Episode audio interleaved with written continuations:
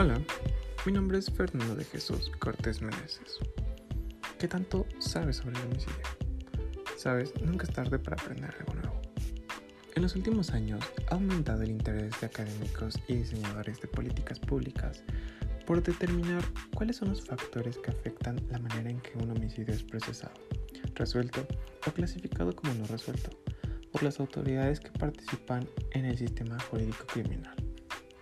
El objetivo es investigar la evolución del homicidio desde una problemática social y de seguridad pública, desde una investigación cualitativa con el fin de dar a conocer el impacto de este problema a la sociedad.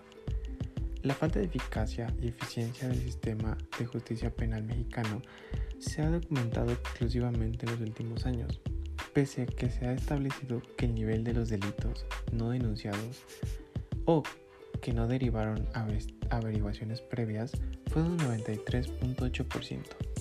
Según información del Centro de Investigación para el Desarrollo, únicamente se concluye el 21% de las investigaciones y averiguaciones previas iniciadas en los que fueron los locales del país.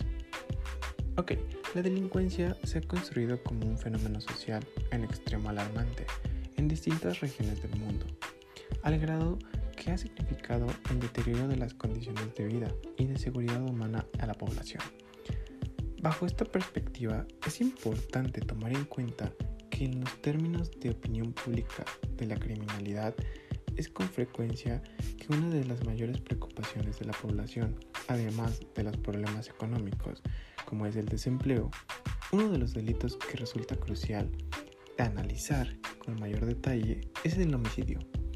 En vano, este delito es frecuente, utilizado como uno de los indicadores más importantes en materia de crimen y seguridad por autoridades.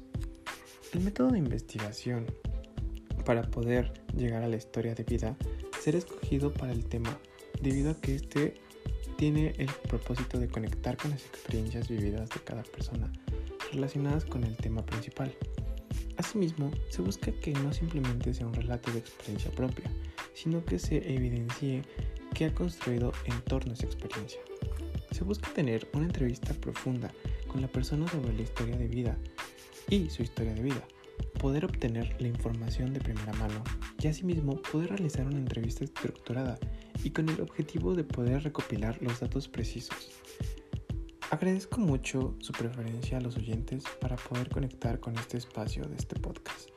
Muchas gracias. Que tengan un excelente día.